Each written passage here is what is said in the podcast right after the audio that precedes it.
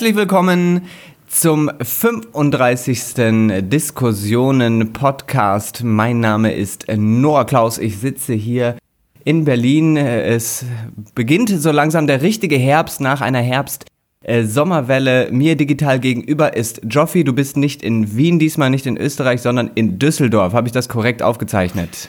Das hast du völlig korrekt aufgezeichnet. Ich befinde mich zum gegenwärtigen Zeitpunkt in der wunderbaren Stadt Düsseldorf und wir sind mal wieder am Start hier mit unserem kleinen feinen Podcast, den wir, ihr werdet es merken, gerade versuchen wieder regelmäßiger an den Start zu bringen, was natürlich auch an der am positiven Feedback der letzten Wochen liegt. Das war ganz fantastisch, was uns dazu geschickt wurde. Herzlichen Dank an dieser Stelle. Und wir haben heute, äh, weil wir wirklich uns nicht mehr sehen können, Noah und ich, äh, wir, wir gehen durch eine schwere Beziehungskrise.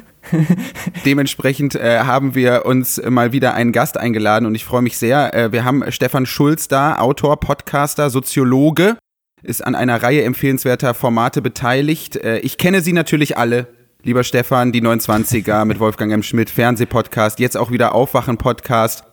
Und wir haben dein Lieblingsthema heute mitgebracht, nämlich demografischer Wandel. Aber erstmal ganz, ganz herzliches Willkommen an dich. Schön, dass du da bist.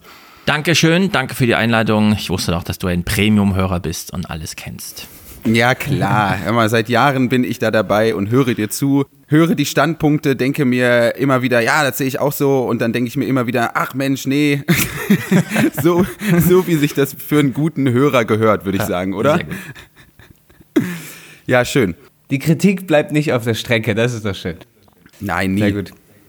Wir haben äh, dich eingeladen, weil äh, vor kurzem im September, Prove Me Wrong, ja, dein Buch Die Alten Republik herausgekommen ist mit dem schönen Untertitel Wie der demografische Wandel unsere Zukunft äh, gefährdet. Hm.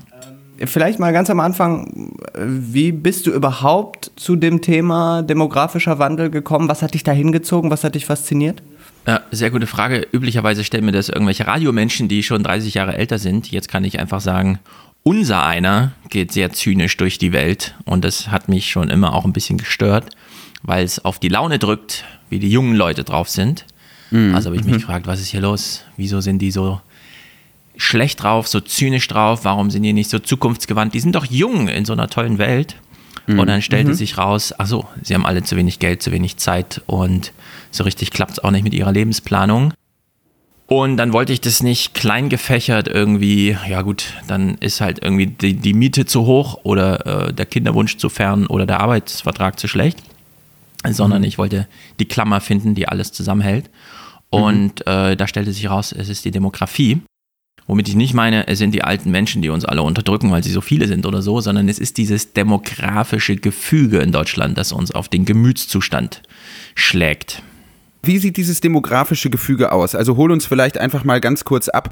Ich kenne ja äh, die, die Zahlen so ein bisschen dadurch, dass ich äh, seit Jahren zuhöre. Deutschland das zweitälteste Land nach Japan, ist das korrekt? Ja, mit Italien so ungefähr auf Augenhöhe. Und da würde mich jetzt interessieren, das ist eigentlich eine Frage, die ich später stellen wollte, aber sie passt dann jetzt doch zu gut ich hab's noch im Ohr. Frank-Walter Steinmeier stellt sich ja regelmäßig äh, vor die Mikrofone, ähm, völlig egal, ob jetzt im Bericht ja. aus Berlin oder direkt vom Schloss aus, und beklagt äh, den Spalt, der durch die Gesellschaft geht. Ähm, das ist ihm ein ganz, ganz großes Anliegen äh, und das wird dann regelmäßig vom Schloss aus so formuliert. Ja. Entschuldigt diesen Zynismus. Da ist er, der Zynismus. Da ist der Zynismus, der, der dich so nervt, auch vollkommen zu Recht, ganz klar. Den kann ich nicht von mir weisen. Ähm, und da ist die Frage, er macht das ja auch immer so ganz, ganz interessant. Er sagt ja auch so dieses Alt gegen Jung, ne? so dieser Generationenkonflikt. Brauchen wir den nicht vielleicht einfach, Stefan? Brauchen wir nicht einfach so einen richtig ehrlichen, expliziten, selbstbewussten Generationenkonflikt? Wenn man ihn offen austrägt, verlieren beide. Mhm. Denn äh, Konflikte äh, setzen sich ja daher von allen anderen sozialen Sachen, die man auch wählen könnte, ab, dass man so der anderen Seite gar nichts mehr gönnt.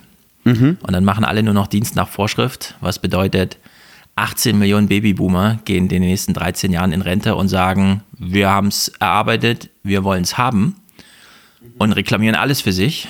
Und die Jungen kommen und sagen, ja, aber eure Rente wird ja von uns erarbeitet und wir haben gar keine Lust zu arbeiten. Wir kündigen innerlich. Und dann ja. machen alle nur noch so das Mindestmaß, drehen die Flamme ganz klein Und äh, dann wollen die einen von den anderen Innovationskraft und die anderen wollen von den einen noch so ein bisschen Geld fürs Leben. und dann geht gar nichts mehr. Also wir müssen diesen, diese Art von Generationskonflikt, bei der sich beide Seiten so tribal zusammenrotten und gar nicht mehr mit den anderen reden wollen, den müssen wir absolut vermeiden.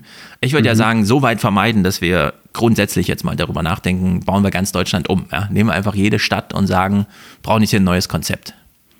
Kindergärten werden nur noch zu Altenheimen gebaut, damit da Begegnung stattfindet. In der Bäckerei mhm. darf ein Kuchen nicht mehr als drei Euro kostet, damit ihn äh, jeder sich leisten kann und jeder gerne dahin geht und die Begegnungsstätte entstehen. Äh, wir ertüchtigen mal die Vereine so, dass die Alten, die vor 30 Jahren schon Übungsleiter waren, immer noch gerne Übungsleiter sind, weil sie einfach einen Betreuungsschlüssel haben, der es ihnen auch handhabbar macht mhm. und nicht irgendwie, oh, uns fehlen eigentlich die Kinder, aber um sie zu betreuen sind schon zu viele, ja, und da fällt alles auseinander. Also wir brauchen eigentlich versöhnliche auskömmliche Begegnungen in Deutschland und keinen Konflikt. Weil wenn wir es auf einen Konflikt ankommen lassen, dann können wir es jetzt abschreiben, die Alten Republik, bevor sie begann. Also dann ist es schon verloren. Du hast es gerade jetzt schon äh, angedeutet, bevor äh, wir so richtig äh, ins Thema einsteigen. Ich würde mich ja dafür interessieren, als ein Autor, der sich jetzt wirklich über Jahre mit diesem Thema auseinandersetzt. Ich habe es ja immer wieder mitbekommen. Ist, der Arbeitstitel war ja, glaube ich, eher Rentnerrepublik. Ne? Das ja. war ja damals irgendwie immer wieder, kam das in den Formaten vor. Ich dachte Omageddon. Ähm, das hat mich ja. Opakalypse. Ja. Opakalypse, Omageddon, Rentnerrepublik und dann doch Altenrepublik. Eine sehr schöne Reihe an möglichen Titeln auf jeden Fall. Und da würde mich interessieren, aus dieser Perspektive heraus, okay, ich beschäftige mich jetzt wirklich systematisch seit Jahren mit diesem Problemfeld. Was hat eigentlich so diese Idee von Frank-Walter Steinmeier eines sozialen Pflichtjahrs für junge Leute da so gemütszustandsmäßig mit dir gemacht? Ja, er selbst geht ja nicht mehr ganz auf die jungen Leute. Die mhm. CDU hat ja kürzlich noch einen Parteitagsbeschluss herbeigeführt, wo sie meinten, alle sollen mit Volljährigkeit sich mal einem Jahr der Gesellschaft zur Verfügung stellen. Was absurd ist, weil wenn man so auf die jungen Leute geht, muss man halt sagen, naja, wir haben jetzt äh, 15 Jahre lang jedes Jahr mehr als eine Million Menschen, die in Rente geht, aber es kommen ja nur weniger nach. Also 2029 wird wahrscheinlich für alle das härteste Jahr. 1,4 Millionen Menschen gehen in Rente und nicht mal 800.000 werden volljährig. Wenn man mhm. jetzt der Deutschen Industrie- und Handelskammer sagt, ja, ich weiß, eure Unternehmen haben 500.000 offene Stellen für Lehrstellen äh, und äh, also für Ausbildung und da bewerben sich schon nur noch so 350.000 drauf. Wir würden euch jetzt gern mal ein Jahr lang alle wegnehmen. Gar keine Bewerbung ja. mehr für gar kein okay. Unternehmen, mhm. weil wir wollen nämlich alle in so einem sozialen Jahr irgendwie verrotten lassen. Dann äh, führt das zu Turbulenzen. Nicht nur im Nahverkehr, ja. dann wird es schlimm. Also das kann man sich gar nicht vorstellen. Und dass Frank-Walter Steinmeier auch am Anfang mit dieser Idee kam, es so auf die Jugend zu münzen. Und erst relativ spät jetzt so, und er will auch nicht, dass man das merkt, dass der Denkprozess erst nachgelagert kam, sagt, es könnte auch was für die älteren Generationen sein. Ja, das finde ich absurd. Das ah. ist so Klamauk, das ist so Karneval in Deutschland. Man kann es sich nicht vorstellen, wie wenig über solche Vorschläge nachgedacht wird. Im Sinne von, was bedeutet das eigentlich? Weil man hätte von Anfang an irgendwie sagen können, naja, nach 40 Jahren Berufsleben kommt man irgendwie so raus aus seinem Kollegium. Plötzlich hat man gar keine Freunde mehr, weil die einzigen Freunde, die man hatte in seinem Leben, waren die Kollegen und die, die sieht man halt nicht mehr, weil die arbeiten ja weiter und man selber ist halt Rentner. Und man wird so zurechtgestutzt auf 60 Prozent des letzten Erwerbseinkommens als neues, ja, das ist so das Geld, was du im Monat hast. Also man hat äh, sehr viel Zeit, sehr wenig Freunde und noch weniger Geld und überlegt sich, was mache ich jetzt eigentlich mit meinem Leben? Es dauert ja noch 20 Jahre. Wir zahlen ja 20 Jahre Rente in Deutschland, also 21 Jahre im Schnitt. Mhm. Da hätte ich es gut gefunden, wenn Frank-Walter Steinmeier mal in seiner Peer Group aktiviert hätte also gar nicht hier die jungen Leute, also unsere Enkel, ja, ist ja eigentlich die Kommunikation, äh, sondern man gesagt hätte, ne, meine Buddies, die sollten jetzt eigentlich mal sich der Gesellschaft zur Verfügung stellen. Mhm. Und zwar auch mit diesem Impetus, wie das die CDU in ihrem Parteitagsbeschluss schreibt, um das Leben kennenzulernen um Nähe zur Gesellschaft zu erfahren und so, ja. ja. Äh, weil genau das fehlt nämlich da im Alter. Wenn du nach 40 Jahren Berufsleben äh, plötzlich raus bist, eine sehr interessante Statistik, ich weiß nicht, ob sie jetzt gut passt, aber wir sind vielleicht auch ein bisschen Comedy. Äh, ja, klar. Ihr kennt ja die Verkehrsstatistik und die geht ja immer besser aus. Die Leute werden immer geruhsamer und so. Also es gibt mittlerweile schon, glaube ich, weniger als 3000 Tote jetzt pro Jahr im Straßenverkehr. Mhm. Eine Altersgruppe wächst rapide. Und es sind über 65-jährige E-Bike-Fahrer, die also aufs erste Mal in ihrem Leben aus dem Dienstwagen Echt? raus auf ihren E-Bike steigen, gar nicht einschätzen können, was 25 km/h sind und sich denken, die Bordsteinkanne schaffe ich schon, ich habe doch alles in meinem Leben geschafft. Und zack, sind sie im Pflegefall oder tot. So uh. düster muss man sagen. Also das ist äh, Statistisches Bundesamt, ja. Und ja. da muss man die Leute, man muss die Leute an die Hand nehmen, um sie ins Rentenalter zu führen. Und zwar flächendeckend, vor allem die Männer. Wir sitzen jetzt auch so als drei Männer. Wir können das, glaube ich, sehr gut schon verstehen, wenn man nach 40 Jahren, man hat sich für nichts interessiert, weil man ist ja zur Arbeit gegangen und hatte halt zu Hause so eine Ehefrau.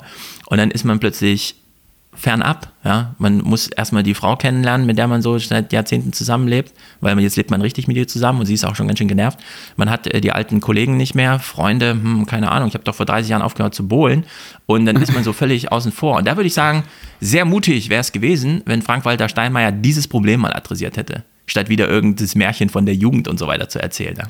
Jetzt nochmal ganz kurz darauf eingehend, weil das klingt dann natürlich schon an, man schaut erstmal so auf dieses Thema, ja, was ja auch äh, irgendwie mal so das Thema von Olaf Scholz war, so dieses, mh, hm, okay, wir haben jetzt so dieses Umlagesystem und jetzt haben wir diese ja. Babyboomer und ah, das wird irgendwie, ja, wie sollen wir das denn irgendwie, wie soll das so finanziell laufen und das ist irgendwie komisch. Das ist ja das, was Leute unter demografischem Wandel verstehen.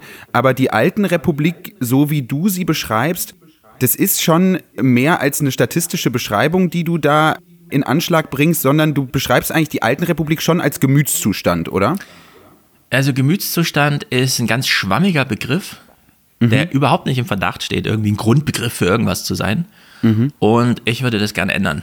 Ich würde gern, äh, dass alle in ihrem Leben, bevor sie sich irgendwelche, ist finanziell alles in Ordnung, habe ich genug Familienmitglieder oder sonst was, sich erstmal fragen, wie geht es mir eigentlich, ja? Wie ist so mein Gemütszustand? Und wie ja. ist so der Gemütszustand der anderen? Weil darum geht es ja am Ende. Warum macht man das alles, ja? Warum will man, dass es der Familie gut geht, dass man genug Einkommen hat und so, damit es dem eigenen Gemütszustand ähm, zum Wohle gereicht. Mhm. So. Und das können wir aber in Deutschland nicht besonders gut. Wir sind nicht solche Lebemänner und Frauen, sondern wir leiden lieber so vor uns hin, sind so Dichter und Denker, Richter und Henker und beklagen uns die ganze Zeit. Und deswegen würde ich sagen, nee, nehmen wir doch mal den Begriff äh, und äh, diesen ganzen Gehalt, der da drin steckt, Gemütszustand, ernst und stellen fest, krass, das reichste Land der Welt ist total unglücklich.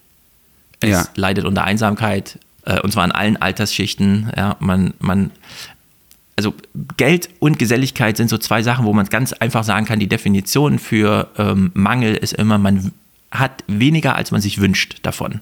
Man hat zu wenig Geselligkeit, man hat zu wenig Geld. Und das betrifft aber auch ganz viele andere Sachen. Wir wünschen uns ganz schön viel und wir sind ganz schön unzufrieden. Und da sollte man mal ansetzen, weshalb ich total dafür werbe, dass wir mit Gemütszustand als politischem Grundbegriff ganz ernst umgehen.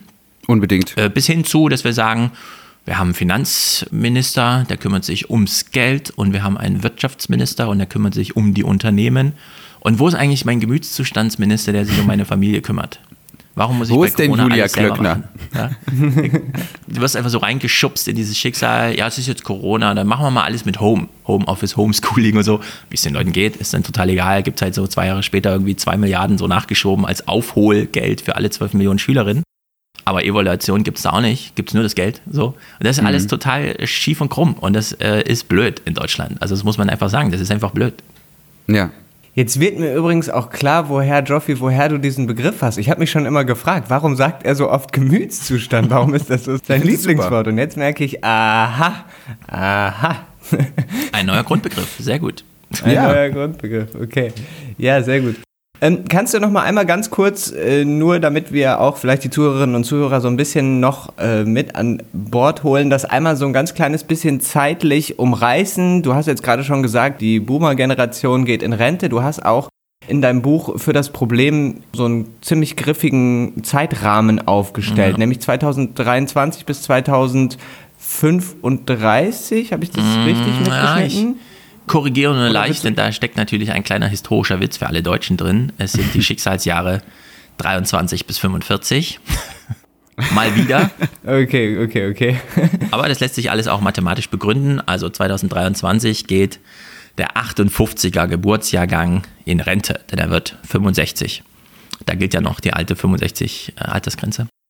Der 58er Jahrgang eröffnet das Fenster der Babyboomer. Es reicht bis 1971. Alle Geburtsjahrgänge innerhalb dieser 13 Jahre sind größer als alle davor. Also selbst der kleinste Jahrgang in diesem Zeitraum ist noch größer als der größte vor oder nach 58 bzw. 71.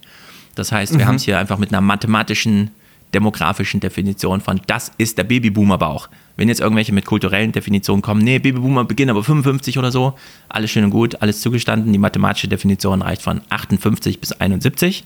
Mhm, das ist mhm. also ein gewaltig großer, 13, 14 Jahre langer Gebur äh, Geburtszeitraum, in dem das einfach stattfand. Und die beginnen jetzt 2023 in Rente zu gehen. Die ersten werden 65. Und es wird dann entsprechend bis 2035 sich einmal so mit Renteneintritt durchschleppen. Und 2045 mhm. beginnt dann der erste, zweite Jahrgang so an die Lebenserwartung von 80 Jahren zu stoßen. Ah, okay. Und deswegen ah, okay. ist es 2023 mhm. bis 2045. Leider haben wir uns dann doch entgegen entschieden, diese zwei Jahreszahlen auch in, mit dem Begriff Schicksalsjahre, deutsche Schicksalsjahre, auf, direkt aufs Buchcover zu drucken, weil mhm. die Erklärung vielleicht doch nicht ganz ohne ja, ja. Also man erklärt besser kurz dazu, wie man das meint. Nicht, dass jetzt jemand denkt, ah ja, Hitler 23 in München und dann bis 45 äh, die totale Vernichtung der Er Welt. ist wieder da. genau, er ist wieder da. Äh, sondern, aber es ist trotzdem interessant, wie sich so doppelt, dass es einfach 100 okay. Jahre später äh, nochmal zur Sache geht. Ja, gut.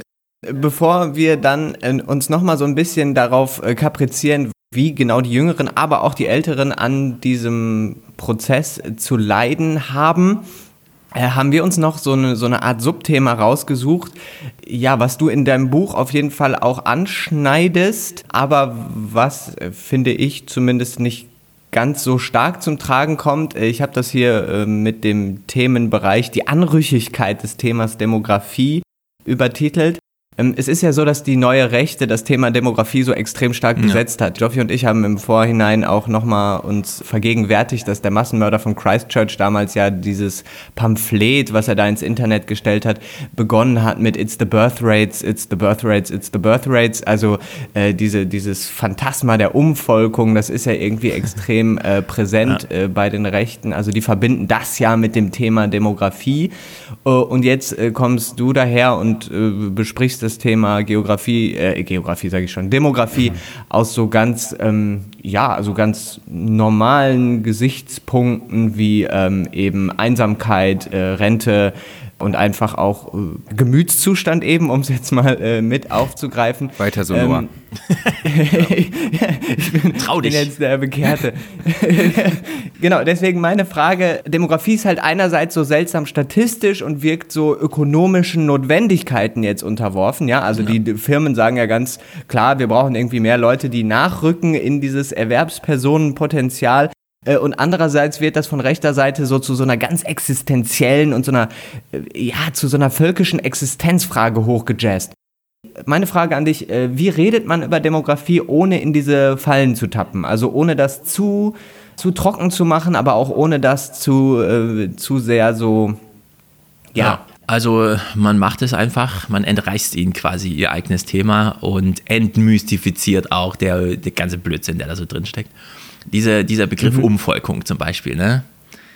der kommt ja aus so einer Studie, die ich dann auch einfach zitiere. Das ist auch meine Empfehlung. Schaut euch doch die Texte an, die bei den Rechten da gelesen werden und lest sie einfach selber. Weil das ist ja nicht so, dass das irgendwie so ein anrüchiges Zeug aus irgendwelchen Studierstuben in Thüringen oder so, sondern nee, das sind halt UN-Kalkulationen. Ja? Und die kann man ja einfach mal nehmen.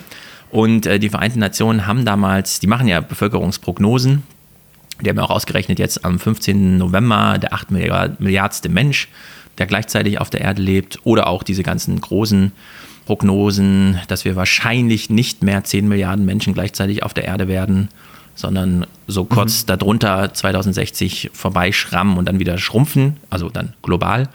Und die haben halt vor 20 Jahren angefangen, diese ganzen Kalkulationen auch mal runterzubrechen auf die Länder. Und die haben sich natürlich auch Deutschland angeschaut. Deutschland hat eine demografische Entwicklung, die ist seit 1971 und seit 2014 glasklar. Also 71 ist die Geburtenzahl pro Frau unter 2,1 gefallen. Das heißt, ohne Migration, also ohne Einwanderung, ist das einfach ein Schrumpfungspfad. Exponentiell, solche Begriffe kennen wir jetzt auch seit Corona.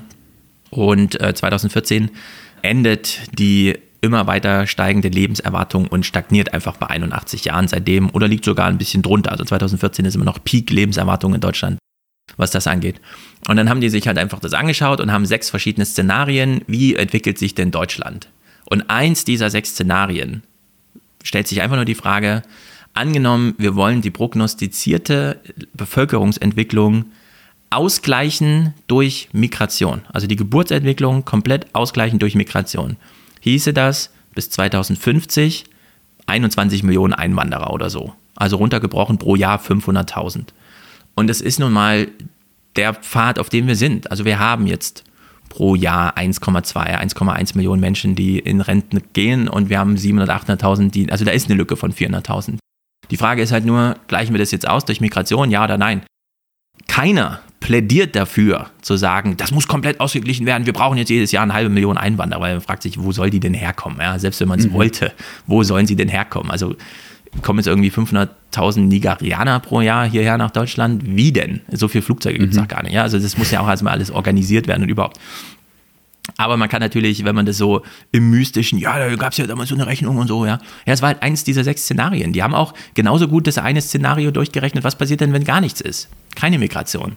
Ja, dann hast du halt einfach 60 mhm. Millionen Einwohner in Deutschland 2050 und nicht 80 Millionen. Also in der Hinsicht, das sind einfach so Zahlengrundlagen, es ist halt Mathematik, die betrieben wird. Ich wünsche mir sehr viel mehr von dieser Mathematik, weil wir dann zum Beispiel auch Wirtschaftswissenschaftler hätten, die einfach mal Frank-Walter Steinmeier vorrechnen, was das bedeutet, einen ganzen Jahrgang aus dem Arbeitsmarkt äh, zu entziehen. Ja, und dann hätte man auch mal eine andere Diskussionsgrundlage. Also in der Hinsicht keine Scheu davor, nur weil irgendwelche Neurechten so vulgär Mathematik Übersetzungsarbeit leisten, um dann irgendwelche Argumente zu stricken, sondern das sind schon interessante Kalkulationen und die kann man ja einfach mal lesen. Es ist ja auch nicht so, dass die UN da, also die wissen ja auch, dass das Zeug nicht gelesen wird. Ne? Die Weltbank hatte ja letztens mal so, so eine Studie, wo es hieß, ja, also 80 Prozent der PDFs, die wir hochladen, werden niemals runtergeladen. Null Downloads. Und deswegen kümmert sich die UN ja schon darum, dass man sagt, okay, wir belassen es mal bei drei Seiten und dann äh, kann man das halt mal kurz durchblättern. Aber das sollte man dann auch machen, ja. Und dann kommt man zu solchen Zahlen und dann kann man den Rechten das da auch aus der Hand reißen, weil das ist so Hanebüchen, da so eine Angst und Bange. Auf der anderen Seite, man kann ja sogar deren Diskussion aufgreifen und äh, dann einfach sagen, okay Leute, dann diskutieren wir es jetzt mal durch. Was bedeutet es denn, keine Migration zu haben? Habt ihr euch das mal als Gedanken gemacht? Mhm. Ja, ihr habt immer Angst vor mhm. Zuwanderung. Habt ihr keine Angst vor keiner Zuwanderung? Also da in äh, Sachsen, Thüringen, Sachsen-Anhalt und so weiter, in, in, im ländlichen Raum. Mhm. Das funktioniert da gerade alles nicht, weil Abwanderung das Problem ist, nicht Zuwanderung. Ja. Die leiden unter mhm. Abwanderung, mhm. aber die wissen es nicht. Da gibt es mhm. keine demografische Aufklärung.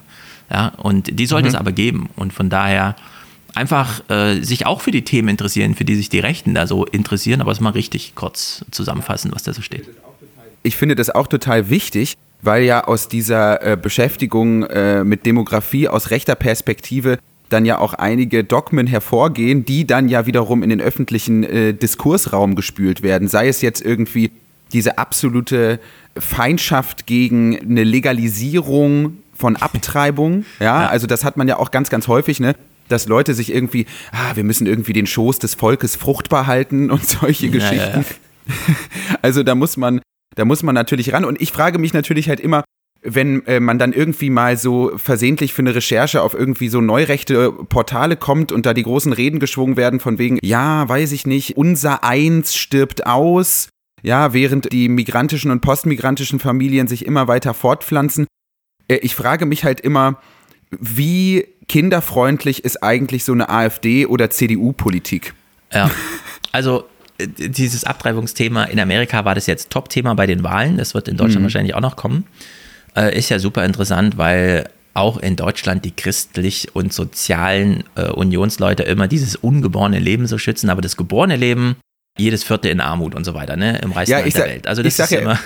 Entschuldige, dass ich unterbreche, aber ich sage in meinem Programm ja neuerdings immer, dass äh, Pro-Lifer sich genau neun Monate für den Schutz des genau. Lebens interessieren. Genau, und das ist ja total absurd. Und von daher, man sollte das so ein bisschen ernst nehmen. In Deutschland gibt es so diese große Angst. Ich zitiere im Buch die letzte Rede von Olaf Scholz als Finanzminister im Bundestag wo er auch nochmal sich darüber aufregt, dass man ja demografisch immer ganz falsch lag. Die Politik wurde ja ganz falsch beraten. Es gibt ja gar nicht zu wenig Leute und so. Und das Statistische Bundesamt sagt ja auch, wir sind ja jetzt gerade 84 Millionen Deutsche. Und er blendet das Migrationsthema da einfach komplett aus, weil eben die AfD größte Oppositionspartei ist. Also dieses mhm. Kuschen und äh, lieber Themen vermeiden, obwohl sie so wichtig sind, nur weil die AfD irgendwie so ein, wir sind das Original, wenn wir das über, Thema, über dieses Thema reden. Nee, die sind halt nur bei ihrer Blödheit das Original. Deswegen kann man sie da ruhig nochmal ein bisschen herausfordern und dann wahrscheinlich auch relativ zügig Schachmatt setzen einfach, weil sobald man über Demografie spricht, sind die Leute dann doch irgendwie der Meinung, nee, es wäre schon besser, wenn ich aus dem Haus gehe und dann kommt auch ein Taxi und dann wird mir auch ein Brötchen verkauft beim Bäcker. Von mir aus nicht von einem mhm. Deutschen, aber mir ist das Brötchen dann doch wichtiger, als wer mir das verkauft. Also die Leute haben dann doch eine relativ zügige Einsicht, wie so ein soziales Gefüge für sie funktionieren sollte. Man muss es halt nur politisch mal mutig angehen. Also da ist es in Deutschland so ein bisschen, naja, blöde. Mhm. Mhm. Wir haben ja auch einen Tweet eigentlich aus Frankreich. Wir haben im Januar eine Folge über Eric Zemmour und so seine, da haben wir auch schon ein bisschen über das Thema geredet und ich habe jetzt nochmal einen hier aus dem Juni 2021 mitgebracht von ihm. Ich übersetze mal frei. Das Gleichgewicht und das Überleben von Frankreich sind in einer tödlichen Gefahr.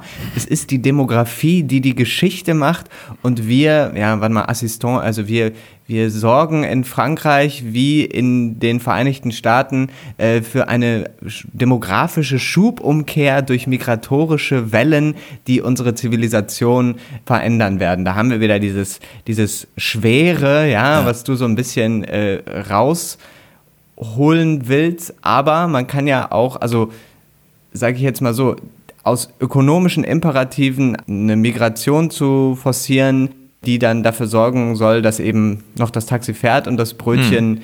ja. noch verkauft wird, das bringt ja aber natürlich auch, ist ja auch eine extreme Aufgabe und äh, da sollte man ja auch, was du schon sagst, ne, versuchen, das aktiv äh, in Angriff zu nehmen, oder? Ohne da so, so um so um den heißen Brei immer so rumzureden, oder? Eigentlich, da steckt auch noch so ein kleiner Witz drin. Ähm, wenn Familien aus dem Ausland nach Deutschland kommen, was sie häufig tun. Wir sind ein Einwanderungsland, wir sind auch ein Auswanderungsland. Aus Deutschland ziehen auch jedes Jahr 600.000 Menschen weg. Das wird nie thematisiert, ne? dass wir oh, so wow. viele Abwanderungen haben. Aber gut, ist so eine typische Schieflage in der Debatte. wo gehen die hin? Wo die hinziehen? Ja, das würde mich sehr interessieren. Also sehr viele Deutsche ziehen einfach ins Ausland, weil sie, äh, weil Deutschland ein guter Startpunkt ist, um überall gut zu leben, weil du ah, kommst ja. einfach als Deutscher äh, und arbeitest dann da irgendwo. Oder sind mhm. eben Migrationshintergrundsfamilien, die dann wieder zurückgehen oder teilweise zurückgehen oder so oder einfach Bewegung ist. Aber das Statistische Bundesamt verzeichnet eben auch 600.000 Wegzüge einfach aus Deutschland. So, und diejenigen, die aber kommen, unter diesem französischen Verdacht, ja, die bringen ja immer ganz viele Kinder mit, das ist riesige Familien und wir werden ja alle überrannt. Also nach drei Generationen sind die alle auf deutschen Gemütszustand und trauen sich auch nur noch 1,5 Kinder zu. Ja, also ist, diese Gefahr droht da über gar nicht. Und man kann diesen Prozess sogar noch beschleunigen, indem man die erste Generation schon am wirtschaftlichen Prosperität beteiligt, weil nämlich dann deren Kinder schon sagen, oh, ich plane erstmal meine eigene Biografie. Ich gehe erstmal studieren, lass mir erstmal ein bisschen mhm. Zeit, ja, so wie das mhm. die Deutschen eben auch machen. Und dann sind die auch ganz rapide bei 1,5, 1,6 Kindern. Also mhm. äh, ja, okay. man muss sich halt nur teilhaben lassen am eigenen ökonomischen Fortschritt. Und in Deutschland gibt es ja dieses, wie heißt es, Integrationsparadox, dass nämlich in dem Moment, wo so die Schwelle erreicht wird, dass es eigentlich egal ist, ob man noch einen Migrationshintergrund hat oder nicht, dann fällt es denjenigen, die diese Migration gar nicht mögen, nochmal besonders auf, dass ihnen nämlich die immer noch als Ausländer mhm. ersichtlichen plötzlich auf Augenhöhe begegnen. Und das mag mhm. man so gar nicht. Sie dürfen gerne als Bettler im Dienstleistungsbereich, wo auch immer, mhm. aber wenn man zum Amt mhm. geht und plötzlich ja, sitzt einem in der Amtsstube als Vertreter des deutschen Staats jemand mit Migrationshintergrund gegenüber, das ist nicht gut. Also in der Schule hat man sich daran gewöhnt, 40 Prozent der Kinder haben Migrationshintergrund, aber doch nicht die Lehrerin, ja. So. Mhm, ja, da sind immer die Deutschen dann nochmal ganz, da gibt es nochmal so, so ein Aufmucken irgendwie an, äh, das widerstrebt mir aber. Heißt aber auch häufig, ja, da ist dann die Migration doch schon relativ gut, also hier in Frankfurt zum Beispiel, ja, mehr als die Hälfte der Einwohner in der Stadt hat einen Migrationshintergrund, lebt also nicht seit mehr als einer Generation in Deutschland. Und das merkt man schon. Hier ist ja so eine gewisse Geruhsamkeit. Hier macht keiner Terroranschläge oder so, ja. Das findet dann da statt, wo eben diese Erfahrung nicht da ist. Also das sind dann diese ganzen, äh, naja, wir wissen ja, wo so die Asylheime angezündet werden und so. Da sind wir tatsächlich dann auch bei einem äh, ganz interessanten Thema, weil ich weiß gar nicht, ob du den Satz selber äh, mal gesagt hast in den vielen Stunden, die ich sozusagen als Hörer begleitet habe, oder ob es einfach eine Projektion von mir ist ich hatte ihn auf jeden Fall selber auch mal in einem Programm drin, dass ich gesagt habe, die Rechten fürchten sich eigentlich oder warnen eigentlich immer davor, dass sich 2015 wiederholt. Und eigentlich muss man sagen, naja, hoffentlich. ja, hoffentlich, genau. Genau, ne, wenn man, wenn man irgendwie über äh, demografischen Wandel nachdenkt. Aber ja. da sind wir bei einem ganz interessanten Thema. Denn dieses Thema greift ja auch Sarah Wagenknecht immer mal wieder auf, die ja irgendwie so abgedriftet ist. Die Linke streitet ja total, ne? Hat Sarah Wagenknecht jetzt eigentlich mit ihrer Lifestyle-Analyse da irgendwie recht oder ist sie total abgedriftet? Ich würde sagen, an diesen Argumenten, ich habe das Buch auch gelesen, ist wirklich nichts mehr zu finden. Und äh, vor allem macht sie ja ständig diesen Punkt, dass sie sagt, naja, wenn wir diese ganze Arbeitsmigration eigentlich zulassen, passiert ja genau das, so argumentiert sie auch in ihrem Buch, was in den 60er, 70er, 80er Jahren passiert ist, nämlich wir haben ein Anwerbeprogramm, es kommen türkische Gastarbeiter, aus welchen Ländern jetzt auch immer, gegenwärtig, damals war es eben vorwiegend das. Und dann haben wir eigentlich einen Konkurrenzdruck im Niedriglohnsektor. Und das ist ja, ich habe mich dann tatsächlich nochmal eingelesen äh, für unser äh, Gespräch hier. Und es war ja tatsächlich ganz, ganz anders. Ich habe ein Buch gelesen, das ich sehr empfehlen kann. Äh, es heißt Diversität der Ausbeutung. Und da schreibt Bafta Sabo in einem dieser Texte, äh, dass durch die Anwerbeprogramme der Bundesrepublik Deutschland insgesamt 2,3 Millionen Deutsche in Angestelltenpositionen hochgerückt sind. Ja? Während eben äh, Migranten die frei werdenden, eher schlechter bezahlten, äh, eher flexiblen Stellen eben übernommen haben. Was ist da, was steckt da für eine Gefahr drin, äh, auch für dieses soziale Gefüge, wenn man das eben so macht äh, wie damals. Ja, wir haben irgendwie Zuwanderung, die lassen wir sozusagen auf der untersten Einkommensstufe, äh, ähm, lassen wir die so in den Arbeitsmarkt rein. Ganz, ganz viele Deutsche rücken eine Einkommensstufe hoch und dann gibt es eben diesen psychologischen Reflex, ah, ich bin auf der Galeria Kaufhof-Toilette und sehe da halt eine migrantische Putzkraft, habe natürlich selber Abstiegsängste, weil ich nur eine Gehaltsstufe drüber bin und kulturalisiere dann sozusagen die Hautfarbe, indem ich sage, naja, ich kann nicht absteigen, weil die Person, die da putzt, die putzt da ja wegen des Migrationshintergrunds. Wie bekommt man so eine kluge Arbeitsmigration nach Deutschland hin, ohne in diese Fallen wieder zu tappen? Ja, zum einen müssen wir jetzt ganz klar markieren, es ist eben es sind nicht mehr die 60er, 70er, 80er Jahre. Mhm. Was bedeutet, selbst wenn wir jetzt ganz link, ganz vogue, ganz versifft uns eine Arbeitsmigration nach Deutschland wünschen, wird es sie wahrscheinlich nicht geben. Also diese mhm. Rettung, die wir aus deutscher Erfahrung schon kennen, dass nämlich sehr viele Menschen als Gastarbeiter kommen und das komplette volkswirtschaftliche Niveau einfach stabilisieren oder sogar antreiben, sodass dann genug Posten entstehen, damit einfach so eine ganze Kohorte an Deutschen einfach in der Hierarchie so richtig aufrücken kann und auch mehr verdient und plötzlich ist das Eigenheim möglich und so weiter. Das ist ja ein Wunschtraum, den man so entwickeln könnte, wenn man sich mit der Problematik befasst. Nur die Hälfte der Länder der Welt schrumpft ja schon. Osteuropa ist leer geplündert. Die deutsche Wende ist vorbei. Also die drei Millionen jungen Menschen sind einmal äh, gekommen. Und äh, diese Art von Arbeitsmigration, äh, wie du sie jetzt beschreibst, ich sehe sie ehrlicherweise nicht so richtig, weil selbst jetzt England erlebt gerade so viele Flüchtlinge aus Frankreich äh, wie noch nie. Und wir denken mhm. uns, hä, England? Da geht doch gerade alles drunter und drüber. Das ist doch das unattraktivste und dümmst regierteste Land der Welt. Aber die Migrationsströme sind trotzdem noch mehr nach England geleitet, weil man so Deutschland, hm, ich war auch letztens bei Human mit einem iranischen Hintergrund äh, im Podcast, der mir das auch nochmal beschrieb. Man weiß im Iran, wo man in Deutschland landet, nämlich in einer Gesellschaft, die einen nicht annimmt. Äh, man kann da Geld verdienen, aber man wird da immer äh, Bürger zweiter Klasse sein, wenn überhaupt Bürger. Und das macht Deutschland, obwohl wir uns immer noch so schmücken mit so einem Bild, das wir angeblich in der Welt haben, sehr unattraktiv. Mhm. Und in der Hinsicht wird es diese Masse an Migration nicht geben. Mittlerweile sind die politischen Versuche aber da. Also diese Art von Punktesystem oder dass man jetzt auch den ukrainischen Flüchtlingen über die EU geregelt gesagt hat, ihr dürft hier einfach arbeiten. Oder dass mittlerweile neuerdings dann Berufsabschlüsse anerkannt werden oder man sogar jenseits der eigenen bisherigen Berufstätigkeit in Deutschland sich auch bewerben darf und auch angestellt werden darf.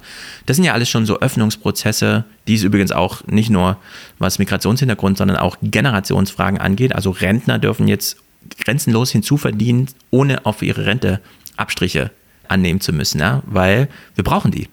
Und wenn sie arbeiten wollen, sollen sie doch arbeiten. Verdient mhm. so viel ihr wollt, ist jetzt die neue Ansage seit diesem Jahr. Und so ist es bei der Migration auch. Das wird so nach und nach immer gelockert. FDP und Grüne sind ja nun doch zwei progressivere Kräfte als die CDU, die das 16 Jahre lang äh, organisiert hat. Und dieses neue Einwanderungsgesetz, was geplant ist, stellt schon sehr auf die dann wirklich im Arbeitsmarkt relevanten Problemstellungen ab. Also da setzen sich dann auch mal die äh, ganzen Unternehmensverbände und so weiter durch und nicht nur Oma Erna, die gerne den jungen Jens Spahn, der gegen Ausländer wettert, wählen möchte und so. Aber ja, ob Migration wirklich nochmal, ich, ich würde sagen, wir Deutschen sollten uns eher darauf einstellen und darüber reden, wie wir jetzt schrumpfen. Also wie wir einfach mhm. dieses volkswirtschaftliche mhm. Niveau so langsam senken und uns die Frage stellen, was wollen Menschen eigentlich wirklich einmal im Jahr in Urlaub und so ein bisschen diese Alltagsdienstleistung. Mhm. Machen wir das wie bisher oder überlegen wir uns mal was Neues, wo sind da Synergieeffekte und so.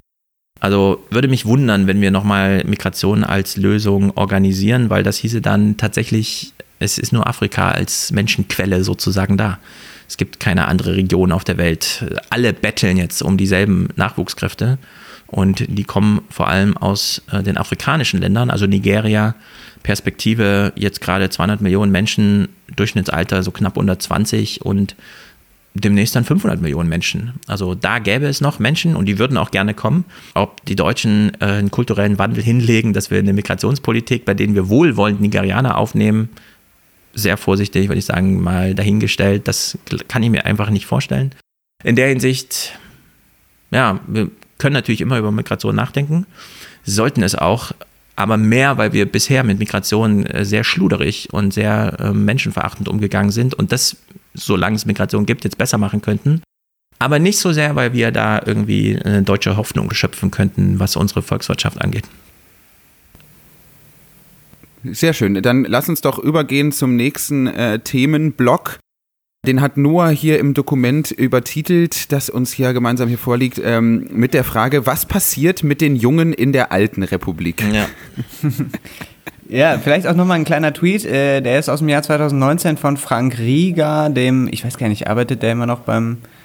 Na, der ist vor allem CCC-Sprecher und vertreibt sich ansonsten die Zeit in der freien Wirtschaft mit der Absicherung technischer Geräte für die Kommunikation. Er schreibt auf jeden Fall, im Jahr 2019 schon, immer mehr Bereiche der Politik werden zu Generationenkonflikten werden. Klimaüberwachung, Internet. Das Problem, auch wenn die GroKo-Parteien bei den Jungen verlieren, sind die Älteren dank kaputter Demografie immer noch die Mehrheitsbeschaffer.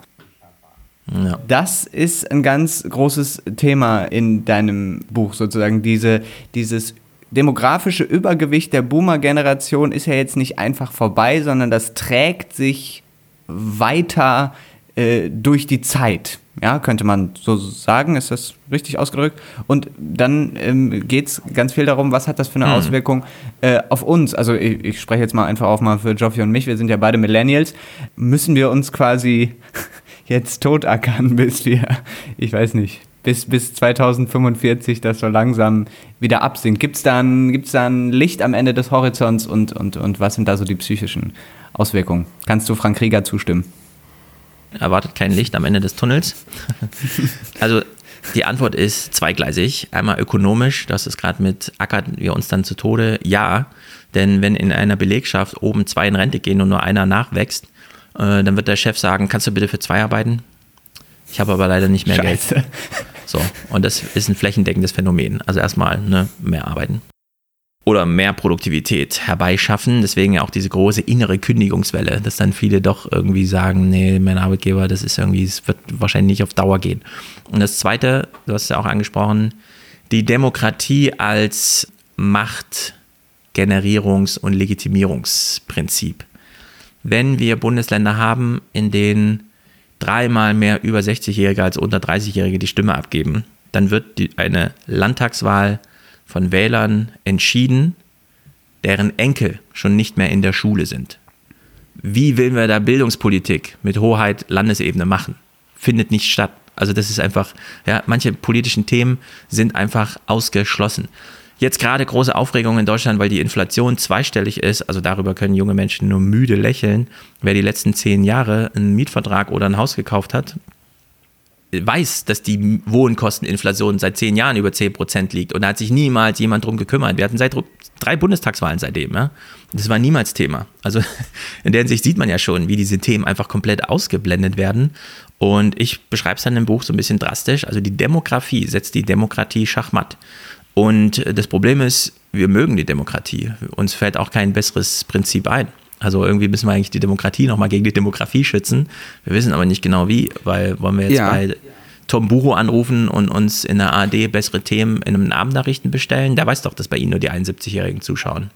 Aber du hast doch mehrere Vorschläge. Also es gibt doch einmal das, das ist ja dann irgendwie untergegangen, dieses Familienwahlrecht mhm. und dann dieser Art Jugendrat, der irgendwie ähm, ja eigentlich auch in das, Demokrat, in das demokratische System so äh, eingebaut werden könnte, ja. oder? Also es gibt doch quasi äh, Reformvorschläge, die die Demokratie an die Demografie anpassen, aber die werden ja irgendwie anscheinend nicht wahrgenommen in der Öffentlichkeit. Ja, also oder? das Familienwahlrecht, dass man Menschen unter 18 auch eine Stimme gibt, politisch, One Person, One Vote, ist irgendwie in Deutschland nicht so richtig thematisiert, dass dann einfach die Eltern diese Stimme delegiert mhm. bekommen mhm. und dann einfach mit mehr mhm. Stimmgewicht auch familienpolitische Themen irgendwie mhm. eingeschlagen. Das ist im Bundestag äh, schon einmal gescheitert, weil man so eine komm, wir machen hier freie Abstimmung, Gewissen, keine Fraktionsdisziplin und so weiter, kommt äh, einfach durchgefallen. Die FDP hat das damals angestrengt. Und soweit ich weiß, ist Jens Spahn 2013 der Letzte gewesen, der das mal in den Bundestagswahlkampf thematisiert hat, dass man ja ein Familienwahlrecht, also für die Kinder, machen könnte, sodass mhm. auch 12 Millionen, 13 Millionen Kinder da irgendwie mitbestimmen oder zumindest so ein Stimmrecht äh, irgendwie mit zur Geltung bringt. Seitdem habe ich da nie wieder eine Diskussion gesehen. Findet also nicht statt. Und noch trauriger ist die Pointe bei dem Jugendrat. Äh, auf den bin ich ja nur gekommen, weil es ihn nicht gibt, aber er wünschenswert ist. Was es aber gibt, ist in einigen Landesparlamenten Seniorenparlamente. Dass nämlich der Landtag, zum Beispiel in Schleswig-Holstein, geöffnet wird, einmal im Jahr. Und dann dürfen die Senioren einfach hin. Der Ministerpräsident ist anwesend und dann dürfen die mal ihre Frage stellen. Es gibt dafür aber kein Pendant, wo mal die Jugend in den mhm. Landtag kommt und auch der Ministerpräsident mhm. da ist. Ja. Ist zwar nur eine Informationsveranstaltung bei den Senioren, aber immerhin ist der Ministerpräsident mal da für einen Tag im Jahr mhm. und hört sich das mal an. Und das gibt es für die Jugend so gar nicht. Deswegen habe ich das gedacht, okay, es gibt die Versuche, sowas zu gründen. Es gibt so junge Menschen, die das auf eigene Faust machen, ohne dass der Ministerpräsident da ist. Also wäre das mal was zu fördern. Denn ja, am Ende ist das ja die einzige Einflugschneise. Also wenn wir das Problem mathematisch im Prinzip nicht ändern können, wir können ja nicht sagen, okay, dann gibt es jetzt 18 Jahre vor der Lebenserwartung in Deutschland erlischt dann das Stimmrecht. Also mit 62 gibt man die letzte Stimme ab. Das, so wie man als Kind nicht wählt, dann auch als Senior nicht mehr. Das gibt's ja, also kann man sich auch nicht vorstellen in Deutschland. Also können wir eigentlich nur darüber reden, wie wir Wahlkämpfe inhaltlich gestalten. Ja, und, und da äh, haben wir gar keine Verständigung drüber. Ich finde ja, ähm, der Witz sei dann nochmal erlaubt. Man denkt ja auch im Alter darüber nach, ob man wirklich noch dazu in der Lage ist, Auto zu fahren. Vielleicht sollte man das ja beim Wählen auch. Nein, Quatsch. Ist natürlich völlig richtig. Aber ich will nur noch Idiotentest sagen in dem Zusammenhang. Ja, genau. Ich will es aber wirklich nochmal als Problem äh, mit Zahlen unterlegen, weil ich dann wirklich vor der Folge, ist ja auch Thema in meinem Programm jetzt neuerdings, dass ich das nochmal so mit auf die Bühne bringe, weil es, glaube ich, doch noch einen langen Rattenschwanz hat. Ja, also ja. knapp 58 Prozent der Wahlberechtigten waren bei der Bundestagswahl 2021 über 50 Jahre alt. Ja, 40 Prozent sogar jenseits der 60. Also das, was du nochmal gesagt hast, keine Ahnung, ja, irgendwie Lebenserwartung liegt je nach Geschlecht irgendwie bei, keine Ahnung, 78 bis 83 oder so. In dem ja. Bereich, korrigiert mich, wenn ich da falsch liege. Und gerade beim Thema Klima finde ich das halt schon du hast eben gesagt, es wird überhaupt eigentlich gar nicht mehr so als Problem diskursiv begriffen. Eigentlich müssten die Zeitungen und die Nachrichtensendungen wirklich voll davon sein, weil wir wirklich 60 Prozent der Leute haben knapp, die mhm. die heftigsten Auswirkungen der nahenden Klimakrise, die ja auch nicht mehr vollständig abwendbar ist, ja. nicht also mehr erleben werden. So, das ist so gaga. Ja. Es ist wahnsinnig gaga. Äh, über die Zeit zu reden als politisches Problem finde ich in Deutschland wahnsinnig augenöffnend. Mhm. Denn der 11. September 2001, also jeder weiß in Deutschland, wo er war. Man kann immer so fragen, diese Standardfrage, wo warst du, als das World Trade Center mhm. angegriffen wurde? Ja. Ja. Das ist so lange her, dass fast die Hälfte der Weltbevölkerung damals noch nicht gelebt hat. Mhm. Ja, das ist einfach irre. Und für die, Hälfte, für die meisten ja, Menschen wow. ist das aber, ja, da war ich schon erwachsen und da hatte ich schon alles und so und das ist gar nicht so lange her. Du kannst ja in die 90er, in die 80er, in die 70er zurückgehen in Deutschland und ein ganz normales Gespräch führen.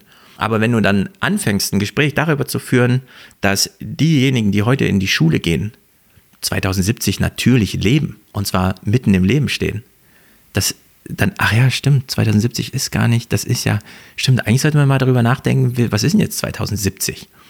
wenn die Schüler dann so, die heute in die Schule gehen, dann so 60 sind. So wie heute sehr viele 60 sind. Ja, und das ist aber jenseits von allem. Also das, wie die Prognosen laufen von der UN und so weiter, wie die Welt dann aussieht, wie das Klima sich bis dahin verändert hat, ist komplett ausgeblendet. Über die 80er und 70er kannst du immer noch reden. Ach, mein Lieblingsfilm ist doch aus den 70ern, klar und so, ja. Das ist alles komplett präsent und, und drin.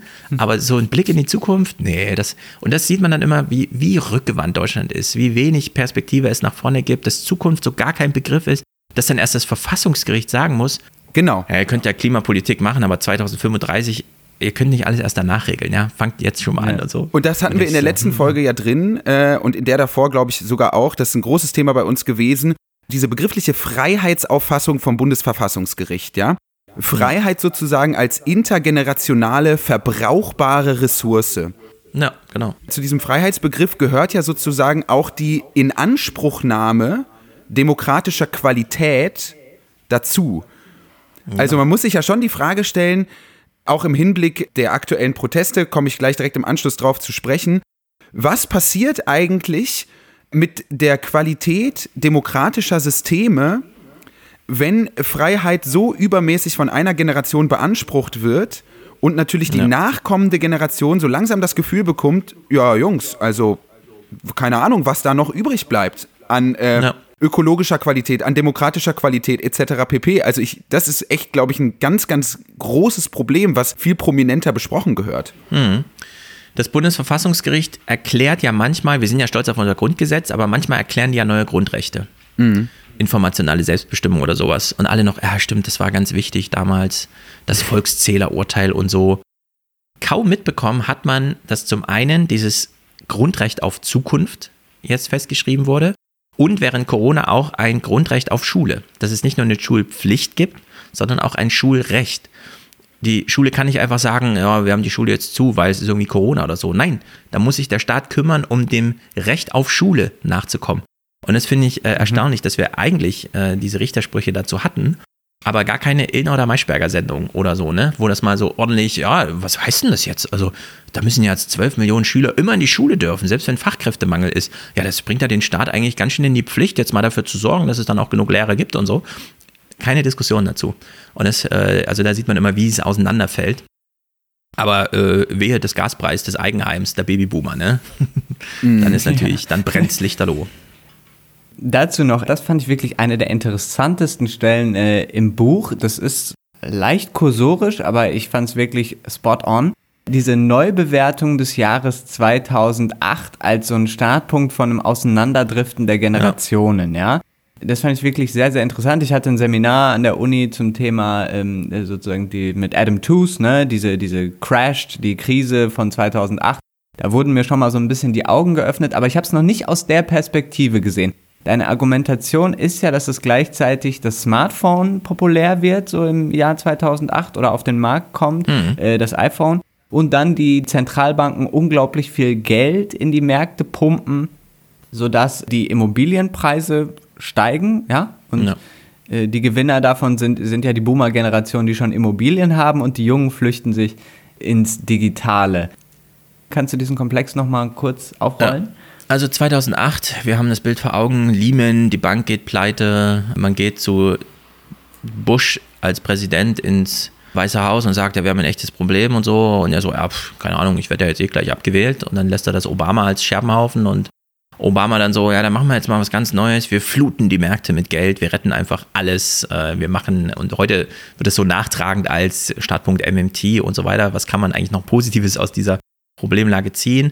2008 ist jedenfalls das Jahr zum einen des Disconnects der jungen Generation, die nämlich auf den Arbeitsmarkt kommen, der in Turbulenzen ist. Und die schleppen das dann auch Jahrzehnte nach. Also wer einmal schlecht startet auf dem Arbeitsmarkt, da gibt es Studien, die ich zitiere, den kann man auch 30 Jahre später noch ansehen, ja, das mit der Ehe hat nicht funktioniert, Kinderwunsch gar nicht erfüllt und das mit dem Eigenheim klappte auch nicht. Also das schleppt sehr nach. Und mhm. gleichzeitig zu diesem ökonomischen und politischen Disconnect dieser jungen Leute kam dieses Smartphone, was wieder so ein Connect hergestellt hat. Denn plötzlich hatte man die ganze Welt präsent unter seiner Bettdecke. Aber eben politisch folgenlos und auch ökonomisch folgenlos. Man konnte so ein bisschen mit seinen Freunden chatten und so weiter. Also man fühlte sich auf der einen Seite ganz nah dran an der Welt. Plötzlich hatte man so Facebook und mhm. Twitter und konnte so direkt kommunizieren mit den Abgeordneten und so weiter. Auf der anderen Seite war man aber komplett abgehängt.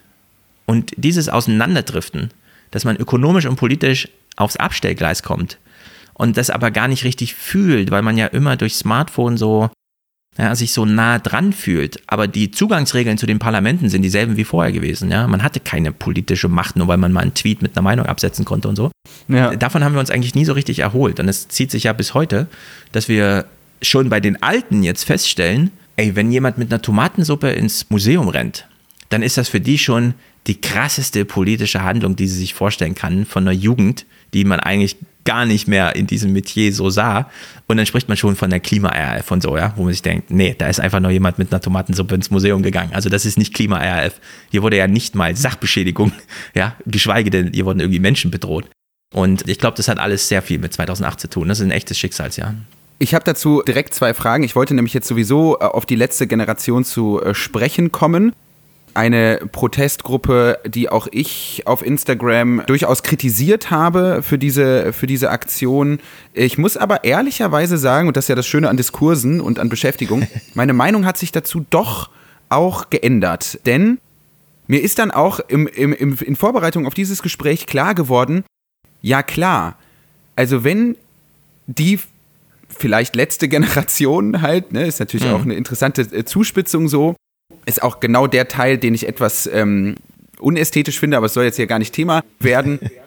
Wenn die letzte Generation so diesen Eindruck hat, ah ja, okay, alles klar, in diesem Land sind 60 Prozent irgendwie der Leute über 50, die sozusagen über die Zukunft des Planeten entscheiden, zumindest jetzt so für Deutschland gesprochen. Hm, okay, es gibt irgendwie nicht so richtig einen Fortschritt in der Klimapolitik und so die Aussicht auf eine Veränderung innerhalb der bekannten demokratischen Pfade die gibt es irgendwie auch nicht. Also, dass halt da eine Radikalisierung stattfindet, ist unglaublich nachvollziehbar. Ja, und da würde ich mich halt immer ja. fragen, bringt eigentlich die alten Republik, die sich ja jetzt wirklich mit allen Krallen auf diese Protestgruppe stürzt. Es war ja wirklich traurig und schrecklich äh, zu sehen, wie bissig, wie diffamierend Markus Lanz da umgegangen ist, beispielsweise mit einer Sprecherin der letzten Generation, das war ja an Peinlichkeit wirklich nicht ja. mehr zu übertreffen. Bringt diese alten Republik, die jetzt diese Beißreflexe äh, entwickelt, nicht selber solche Protestgruppen wie die letzte Generation hervor? Ja, ich würde auch sagen, das ist im Grunde Notwehr und zwar nicht gegen jetzt äh, spezifisch, sondern Notwehr gegen dieses Ungehörtsein. Wirklich mhm, komplett ja. ausgeschlossen zu werden. Ich meine, der Protest findet auf der Straße statt weil man schon nicht mal mehr im Hörsaal sowas machen kann. Mhm. Ja, klebt man mhm. sich dann noch auf die Straße. Also die Straße ist der öffentlichste Raum, den wir haben. Und dann macht man diesen Hinweis auf, nee, ich klebe mich jetzt hier fest physisch. Ich weiß, ihr würdet mich sofort wegtragen, aber wenigstens das verhindere ich jetzt nochmal für eine halbe Stunde irgendwie. Mhm. Das finde ich schon, äh, zeigt eigentlich, wie arm sie dran sind, was ihre Handlungsmöglichkeiten, ihr Handlungsvermögen angeht dass das der Ausweg ist, weil sie gar nichts anderes erobern können als wenigstens nochmal die Straße. Mhm. Und dass selbst da jetzt dieses ähm, Vorabgewahrsam, dieses Sicherheitsgewahrsam, dieses Vorbeugehaft-Ding da stattfindet, um zu sagen, wir lassen dich nicht mal mehr auf den öffentlichsten Teil der Fläche, die wir so haben in Deutschland. Ja? Selbst da verbieten wir es dir noch, äh, tätig zu werden. Das finde ich, das ist ein ganz großes Armutszeugnis. Ein absolutes Ausspielen von Macht, die absolute ja. Demonstration schaut mal, wie ohnmächtig ihr seid. Ja, ja. Richtig mit dem Zeigefinger nochmal davor zu stehen und zu sagen, ihr seid so ohnmächtig, wir lachen über euch. Und es ist ganz schlimm zu sehen. Und äh, die CSU da mit ihrem ganzen Klima-RF-Zeug und so, das ist so, da fehlen einfach irgendwann die Worte. Ja? Das, man steht nur noch daneben und staunt einfach über dieses Ausmaß an alten republikanischem Gemütszustand, der da zutage tritt. Ja, Voll. Die zweite Frage, die sich da noch anschließt, weil es, glaube ich, zu weit führen würde, jetzt irgendwie in Spezifika über einzelne Aktionen der letzten Generation zu sprechen, wo man, glaube ich, streiten könnte.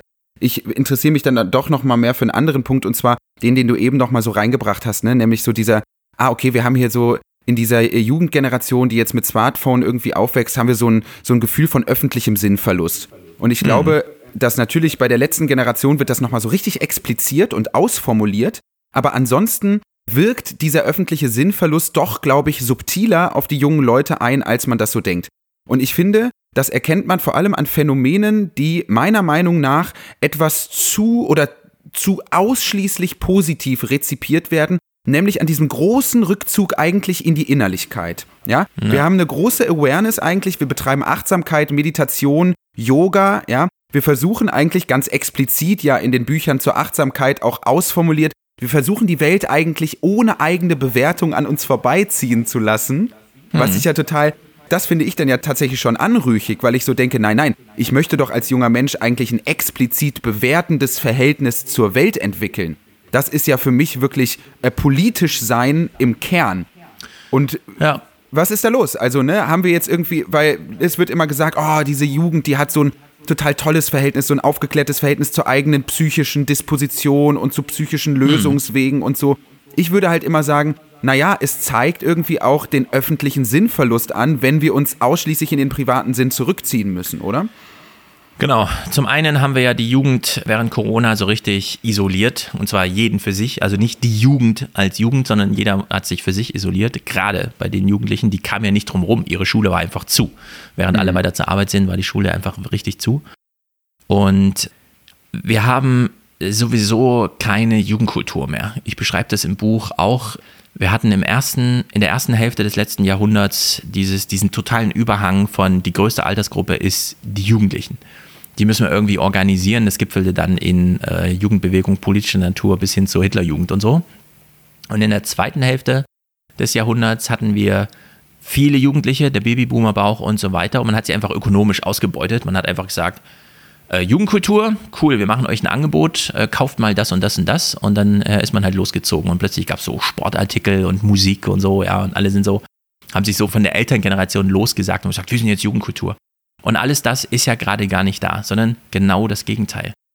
Wir haben sehr viele Elterngenerationen, also so meine Altersklasse, 30, 40-Jährige, die plötzlich sagen, ich könnte jetzt nochmal jugendlich sein, nur jetzt habe ich Budget, cool. Und dann juvenilisieren und kolonialisieren sie eigentlich die Jugendlichen, die mittellos zu Hause sitzen. Und ich fand dieses letzte Bundestagswahlergebnis besonders bezeichnend. 25 äh, Prozent der Erstwähler haben Grüne gewählt und 25 Prozent der Erstwähler haben FDP gewählt. Die einen wollen also kollektiv die Welt retten und die anderen sagen sich, ich erwarte gar nichts mehr vom Staat. Ich rette mein eigenes Leben mit Hilfe meines Smartphones und meiner Bitcoin-Wallet. und die sind dann, haben dann FDP gewählt. So. Die werden und ich jetzt, Montana Black. Ja, genau. Also während wir bei den Grünen so dieses, ja, ja, das machen die seit 2018 und Greta und so weiter, die sind halt einfach wütend und wollen irgendwie, dass was durchgesetzt wird und sind aber enttäuscht. Ich würde sagen, schauen wir uns auch mal die 25% FDP-Wähler an, der Erstwähler, die nämlich gerade feststellen, nee, nee, nee, dein Bitcoin-Versprechen ist gerade gar nichts wert. Ja, deine ganzen Exchanges gehen alle pleite. Alles, was du dir versprochen hast von diesem, ich finde meinen eigenen Weg und äh, hoch individualisiere mal mein Schicksal auf mein Smartphone, meine Bitcoin-Wallet und so weiter, die erleben gerade richtige Enttäuschung. Die sind aber noch nicht politisch organisiert. Aber ich sehe ja da eigentlich mhm. auch eine gewisse Gefahr äh, ja. hinsichtlich, ähm, weil die haben den Staat schon viel länger abgeschrieben. Ja? Die Grünen also diese letzte Generation und so weiter, die wissen ja noch, was sie vom Staat wollen. Richtig. Nämlich, dass er ihnen das Klima rettet. Die anderen, die haben gar keinen Anspruch mehr an den Staat. Die wissen, dass sie von ihm enttäuscht und im Stich gelassen werden. Und jetzt erleben sie gerade, wie ihr Weg, den sie eingeschlagen haben, so gar nicht funktioniert. Und da bin ich auch mal sehr gespannt, was da rauskommt. Ja, ich auch, weil ähm, ich schreibe jetzt ja auch gerade für, für Rowold so eine kleine Streitschrift. So wurde mir das mhm. angeboten. Passt natürlich sehr gut. Ähm, und da geht es halt auch total äh, darum, dass ich versuche eigentlich dafür zu werben, dass sich, wenn man jetzt diesen ja durchaus kritikablen Begriff der Generation der Jugend irgendwie so in Anschlag bringen will, dass die sich eigentlich radikal repolitisiert. Das ist ja schon irgendwie so eine kleine Provokation, weil ich dieser Generation ja eigentlich ein apolitisch Sein damit unterstelle. Ja. Und ich würde halt trotzdem das verteidigen wollen. Es ist genau das, ne? Du hast irgendwie diese FDP-Anhängerschaft, die irgendwie so ganz so äh, ja, dieser Technikglaube und das ist es irgendwie und wir machen hier so ganz mhm. krass Individualismus. Dann beobachte ich natürlich auch bei vielen eher grünen, eher humanistisch eingestellten jungen Leuten auch äh, dieses, ah, die Klimakrise ist irgendwie etwas, wo ich dann auch persönlich individualistisch gegen vorgehen kann, indem ich auf äh, A, B, C verzichte. Ne? Auch da irgendwie Ja. so ein äh, vom, von äh, Staatshandlungskritik oder Staatskritik abgelöstes individualistisches Nachdenken über eigentlich genuin politische Phänomene. Wir haben dann gleichzeitig noch diesen großen Bereich der Identitätspolitik, der eigentlich auch Rassismen und Diskriminierungsformen immer analysiert über den Einzelnen, der sich schuldig macht, rassistisch zu sein oder der rassifiziert wird von seinem rassistischen Gegenüber. Und ich würde eigentlich äh, ganz stark dafür plädieren, dass man als, äh, als junger Mensch, was auch immer junger Mensch dann bedeutet, irgendwo zwischen 16 und 30 von mir aus, ja, wirklich immer oder wirklich wieder mehr dahin kommt zu begreifen, ah ja, okay, ich habe hier irgendwie Happify offen und diese App fragt mich irgendwie fünf, sechs Mal am Tag, wie es mir geht. Und ich beantworte das irgendwie fünf, sechs Mal am Tag aus so einer ganz individuellen Befangenheit heraus, so, mm, ja, Gemütszustandmäßig, irgendwie so, ah, geht so, irgendwie, ja.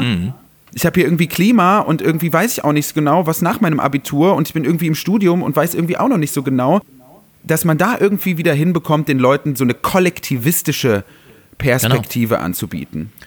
Ja, also Gemütszustand ist das eine, Schicksalsgemeinschaft ist Richtig. der andere Grundbegriff, den ich mir wünsche. Mein Anliegen ist wirklich, dass man das Buch so liest als junger Mensch und sagt, ach so, ich bin es gar nicht alleine. Ich bin nicht an meiner Biografie gescheitert, Ja. sondern alle mit mir. Das ist ein kollektives Erleben, Ja. das wir hier einfach auch mal teilen können. Ja, wir können ruhig als Ersti alle in der neuen Stadt aufschlagen, uns treffen und gleich mal anfangen, ja, pff, meine Wohnung ist auch scheiße und auch zu teuer und so. Statt immer erstmal so, nee, bei mir ist alles super cool und so. Sondern nee, gleich von Anfang an, das Leben ist scheiße, ne? Ja, stimmt, meins ist auch scheiße. So, und dann trinkt man das erste Bier darauf, dass das Leben scheiße ist. Und zum anderen, dass die Alten es lesen und feststellen, ach so, ich, ich erwarte von so einer eigentlich verlorenen Schicksalsgemeinschaft, dass sie meine Produktivität aufrechterhalten, damit für mich Rente bei rumkommt. Nee, ich muss was für die tun. Ja? Äh, Frank Walter sollte mich mal animieren, hier Ja. auszuhelfen. So. Äh, und das ist eigentlich äh, das Anliegen, genau, dieses, dieser kollektivistische Aktivierungs, diese Aktivierungsfunktion, die man da so rauslesen kann, wenn man nur darüber informiert ist, wie die allgemeine Lage so ist. Deswegen auch dieses Anliegen, äh, wir brauchen hier eine demografische Aufklärung über uns selber. Wir können nicht einfach 2022 behaupten, oh, Fachkräftemangel, das ist ja nur, weil die Lieferketten gerissen sind und Corona so ein bisschen nachwirkt. Es haben sich halt sehr viele Leute für andere Berufe entschieden, die kommen ja schon irgendwann zurück. Und dann sitzt Lindner im Fernsehen und sagt, dieses Jahr ist ja Krise, aber nächstes Jahr halten wir die Schuldenbremse wieder ein. Und da muss man sagen, nee, Christian, wir halten nächstes Jahr nicht die Schuldenbremse ein, sondern Ja. dann haben wir auch noch Krise. Und zwar eine Demografiekrise. Und die geht dann auch noch eine Weile. Ja, dass man, Das sollte man sowieso öfter sagen. Nee, Christian. äh, das sowieso. Und man sollte, Genau. man sollte vielleicht einfach den Satz prägen, man sollte sich nicht fragen, was man selbst für Frank Walter tun kann, sondern man muss sich wieder mehr fragen, was Frank Walter für einen selbst tun sollte. Ja, ja, ja, genau. Darf ich noch mal einmal reingrätschen und ganz kurz zurück an dieses Klimathema kommen? Und zwar, das war über das Buch so ein kleines bisschen verstreut. Ähm, es gibt so einen Punkt, wo du sagst, na ja, so eine alternde Gesellschaft kann beim Bezug auf das Klima jetzt mal ganz von den Emissionen her gesehen relativ positiv sein. Ältere sind weniger äh, mobil, reisen äh, vielleicht auch so ein bisschen weniger, gehen so ein bisschen mehr ins Häusliche rein, ins Private. Das hieße, das wäre ja eigentlich gut, sag ich mal. Aber auf der anderen Seite habe ich so ein bisschen rauslesen können, es gibt nochmal einen Unterschied zwischen so den Third-Agern, also die Leute, die jetzt zwischen so 65 und 75 sind und nochmal so dieses eine Jahrzehnt jetzt das Leben genießen wollen. Und dann die Leute, die wirklich schon gebrechlich sind, also 75 plus. Also das Alter teilt sich ja auch nochmal auf in so zwei Abschnitte, könnte man ja auch fast schon so sagen. Also korrigiere mich, wenn ich falsch liege. Und dann gibt's aber auch wieder so Momente, wo dann halt gesagt wird, dass genau diese Generation, also jetzt die, die Boomer, die jetzt gerade in die Rente kommen, dass die auch irgendwie konsumfreudig sind, dass die auch nochmal verreisen wollen und dass zum Beispiel irgendwann gibt's auch so einen Punkt, wo du SUVs, wo es da diese Abkürzungen gibt, äh, ich, oh scheiße, das muss ich jetzt nochmal rauskommen, Senioren und irgendwas. Also Senioren, Versehrte und irgendwas. Ja, das ist von Thomas Koch, diesen Werber, der hat das so aufgegriffen. Genau, Senioren und Versehrte Senioren und oder so, Versehrte, ne? ja. Genau, dass die SUVs äh, kaufen. Ja. Und das habe ich auch so ein bisschen den Eindruck, wenn man sich diese Videos, diese kurzen Videos von den Straßenkleberaktionen ja so anguckt, es gibt immer so diesen, diese, diesen wütenden Silberrücken, der dann so aussteigt aus seinem. Mhm. Wisst ihr, was ich meine? So, also, jetzt verpisst euch hier, ich muss hier weiter, la la la la la. Genau, also deswegen, also meine Frage, ist das positiv oder negativ mit dem, mit dem Bezug zum Klima? Ist so gemischt, oder? Ja, also wir haben jetzt Erfahrungen im Rentenalter mit der Nachkriegsgeneration, von der wir wissen, die kuscht. Da geht auch die Hälfte nicht zum Amt, obwohl die Anspruch hätten und so weiter. Als nächstes kommen aber die Babyboomer ins Rentenalter mhm. und die haben andere Erfahrungen gemacht, die stellen Ansprüche, die, die waren schon immer die mehr. Mehrheit und die werden nicht einfach, ach so, äh, Herr Wachtmeister, Sie sagen, ich darf hier nicht über die Straße, ja, dann mache ich es nicht. Sondern die sagen, hey, Bulle, geh aus dem Weg, ja, ich will hier über die Straße. So, also die werden mit anderem Konsumverhalten ihr Rentenalter bestreiten. Aber zu diesem, ja, sie fahren ja dann nicht mehr zur Arbeit und so weiter, also grundsätzlich verbrauchen die dann irgendwie weniger Energie. Das reicht nicht. Also wir wollen klimapolitisch schrumpfen, so im Sinne von weniger Verbrauch. Nur es nützt uns gar nichts, wenn wir noch 70 Jahre bei der Kohle bleiben, aber dann einfach das Niveau um 10% senken, sondern wir brauchen ja einen richtig innovativen Schritt nach vorne und müssen alle Kohle ersetzen mit komplett neuer Technologie. Und diesen technologischen Wandel können wir nur bestreiten, wenn wir innovativ sind. Als Bevölkerung, die im Schnitt 45 Jahre und älter ist, sind wir das nicht. Und das ist ein echtes Problem, weil ja. die afrikanischen Länder, also da können wir nicht darauf warten, dass die jetzt die Technologie selbst entwickeln. Wir müssen also entweder sie selber entwickeln oder unseren Stand der Technik irgendwie an die verschenken, damit die da anknüpfen und gar nicht erst anfangen, jetzt ins fossile Zeitalter mhm. einzusteigen. Mhm. Mhm. Deswegen ist dieses, ja, wir werden schrumpfen, nicht so sehr dieses, ach, wir wünschen uns ja eh zu schrumpfen, sondern nee, wir müssen ganz innovativ schrumpfen. Und wir haben aber nicht die jungen Leute dafür. Also ja. die tollen Erfindungen, die gemacht werden, werden immer von unter 25-jährigen Menschen gemacht. Larry Page verabschiedet sich von Google mit 35, weil er weiß, also ich kann es nicht mehr, ich habe den Karren jetzt angestoßen, die Innovation kommt von den anderen. Und die ganzen Research- und Development-Einrichtungen, auch von deutschen DAX-Unternehmen, sind ungefähr halb so alt wie die restliche Belegschaft. Ja, das sind die 25-Jährigen. Und dann in der Verwaltung sitzen die 55-Jährigen. Und wir haben eigentlich zu wenig junge Menschen, um diese Innovation, die uns das Klima dann wirklich schützt, zu haben. Deswegen auch super interessante Diskussion jetzt mit China. Wir brauchen China nicht so sehr als Werkbank oder nicht so sehr als Absatzmarkt, sondern die deutschen Unternehmen brauchen China, weil dort die jungen Ingenieure von den Unis kommen und für die deutschen Unternehmen arbeiten können. Äh, und mhm. das darf jetzt auch nicht abreißen, nur weil sich Politiker irgendwie nicht verstehen miteinander oder so, ja. Also da gibt es ganz komplizierte Zusammenhänge, die man echt beachten muss. Man muss jetzt alles mal demografiepolitisch beobachten, was so passiert und darf nicht zu mhm. frühe Kurzschlüsse, weil und so, wir haben ja schon mal, ist es jetzt ein kalter Krieg, ja oder nein oder so. Das, alles Quatsch, ja. Wir müssen jetzt uns neue Fragen stellen. Und von daher ist dieser Zusammenhang von, ja, wir werden schrumpfen, aber es ist nicht das, was wir uns klimapolitisch wünschen, äh, ganz wichtig, mhm. sondern diese Innovationskraft, die ist doch noch hm, von Bedeutung. Ich erinnere mich gerade noch daran, das hatten wir, glaube ich, in der letzten Folge auch irgendwann mal. Elon Musk hat ja irgendwann mal diesen Kracher-Tweet abgelassen. Der demografische Schrumpfungsprozess der Welt, also dass sozusagen die Weltbevölkerung irgendwann zurückgeht, ist die größere Bedrohung für die Menschheit als der Klimawandel. Und das macht ja irgendwie so ein komisches Entweder-Oder-Ding ja. auf, aber es ist ja intrikat miteinander verwoben, ne? Also gerade in diesen Tagen wissen wir ja alle nicht, was Elon Musk meint, wenn er kommuniziert. ja. Deswegen können wir es einfach nur inspirativ wahrnehmen, okay, er hat da so einen Spruch gemacht. Ich würde aber auch sagen, der Klimawandel bedroht uns auf eine bestimmte Art und Weise. Mit demografischen Schrumpfungsprozessen haben wir keine Erfahrung. Die letzten 100 Jahre haben wir die Weltbevölkerung verdreifacht und die Lebenserwartung verdoppelt. Und jetzt ist für beides das Vorzeichen umgekehrt. Und äh, wir wissen alle nicht, was das für Verteilungskämpfe sind, die dann gemacht werden oder was für mhm. Not ausgestanden werden muss, wenn produktive Kräfte ausfallen und trotzdem aber noch viele alte da sind. Ja? Also China, ja. äh, China wird jetzt anfangen zu schrumpfen, machen sie jetzt schon. Sie werden gerade von Indien jetzt überholt, bevor sie richtig reich geworden sind. In China gibt es immer noch kein Rentensystem. Die Leute haben zwar jetzt viel gearbeitet, aber sie haben nichts vorgesorgt. Kollektiv und individuell nicht. Und China hat keine Reserven oder so. Die leben von ihrem Wirtschaftswachstum. Ja? Die können jetzt nicht irgendwie 300 Millionen Alte zusätzlich versorgen, werden es aber müssen. In der Hinsicht äh, würde ich sagen, Elon Musk hat einen gewissen Alarmismus drin, aber wie immer liegt er nicht ganz falsch wahrscheinlich, ja. Äh, das, da ist schon was drin. Das sind jetzt wirklich uncharted territories sozusagen. Absolut. Ne? Ich sage immer wieder, wir sind in Deutschland die Pioniere. Also das, was wir jetzt leisten müssen, hat noch niemals jemand zuvor gemacht. Wir brauchen eine echte kollektive Verständigung, wie wir das jetzt machen. Jeder nur auf eigene mhm. Faust, mhm. nee, dann, also dann werden alle scheitern. Ja? Also das ist dann, mhm. äh, jetzt muss man echt drüber nachdenken. Und dann ist es eigentlich auch, Also dann ist es eigentlich auch wichtig, dass die einzelnen Generationen, wie du jetzt gerade gesagt hast, man trifft sich in der Studentenstadt und muss sich eigentlich erstmal austauschen darüber ähm, ne? und kann das einfach auch als Schicksal, sich als Schicksalsgemeinschaft äh, betrachten. Und vielleicht sollten sich die, die, die Schicksalsgemeinschaften, die jeweiligen, mhm. ähm, so ein bisschen verständigen auch und sehr klar mal ihre einzelnen Wünsche, Forderungen, aber auch ihre Möglichkeiten auf den Tisch legen, oder? Das wäre doch für eine Gesellschaft sehr heilsam. Du hast zum einen in Deutschland Familien, durch die jedes Jahr 400 Milliarden Euro Erbe wandert. Und wir zweigen mhm. vielleicht 2% davon ab, also 8 Milliarden Erbschaftssteueraufkommen. Ja? 400 Milliarden Euro wandern durch die Familien. Auf der anderen Seite haben wir in Deutschland Schulen, die es 100.000 Schülerinnen und Schülern pro Jahr nicht ermöglichen, Schulabschluss zu machen, sondern die scheitern einfach am Schulsystem. So, und da kann man sich ja echt mal überlegen, was könnte die eine Gruppe eigentlich mal für Ansprüche an die anderen stellen.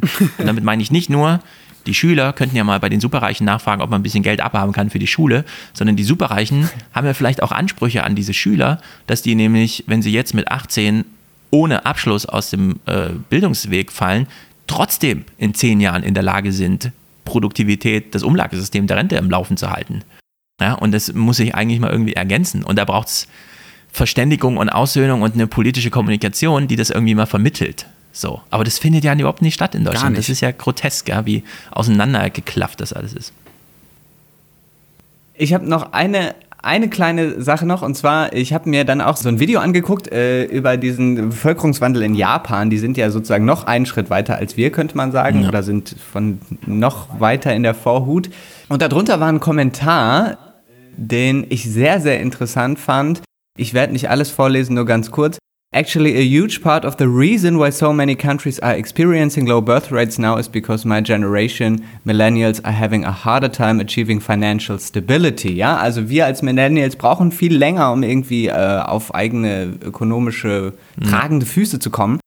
Und dann so ein bisschen die Frage, das ist ja auch was, was man sich dauerhaft, ähm, also das, was man sich anschauen kann, auch in anderen Ländern, wirkt sich da nicht der Kapitalismus sozusagen so über die Demografie selbst ab, wenn man so will. Ja, also der das ist ja schon krass, dass es ja ein Fehler im System ist, wenn man so also, sagen genau, kann. Der oder? Kapitalismus ist eine Aufsummierung von partikularen Interessen, der für seinen Erfolg zwingend grundsätzliches Wachstum braucht. Mhm. Und zwar in der Bevölkerung, damit immer aus der mehr Bevölkerung mehr Volkswirtschaft erwächst. Mhm. Wenn jetzt die Bevölkerung als Grundlage von diesem Zusammenhang schrumpft, kann der Kapitalismus nicht einfach seine Funktionslogik umkehren. Denn ja, wir geben gerne Kredite raus, wenn es heißt, und nächstes Jahr kriegen wir 2% Rendite darauf zurück. Mach gerne, was du willst mit diesem Geld. Sondern, nee, man kriegt kein Geld, wenn man dann verspricht, nächstes Jahr 2% weniger zurückzuzahlen. Ja, also es funktioniert einfach nicht. Ja. In der Hinsicht, genau. Ja. Und in diese Lücke, die das reißt, muss man jetzt mit Politik kommen.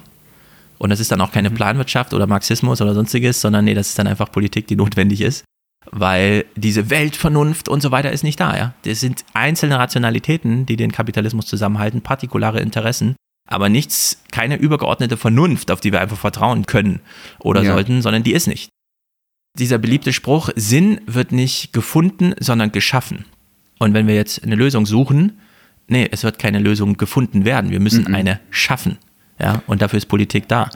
Also müssen wir uns hinsetzen man muss halt irgendwie diese Frage nach dem guten Leben und wer wie viel davon bekommt, eigentlich so stark wie möglich repolitisieren. Genau. Und es ist ganz interessant, weil äh, das, was ja hier in diesem äh, gerade vorgelesenen auch so anklingt, ist ja, mh, mm, ja, okay, äh, mh, mm, man ist irgendwie nie so richtig bereit fürs Kinderkriegen und nie so richtig ne. nicht bereit fürs Kinderkriegen. Und ich kann es aus eigener Erfahrung ja sagen, ne? Also ich habe meinen Sohn ja bekommen in einer Zeit, die wirklich in keiner Weise dazu eingeladen hat. Ja, also halt irgendwie so äh, selbstständiger Künstler in Corona-Zeiten. Ja, also ja. beschissener könnte die Voraussetzung nicht sein.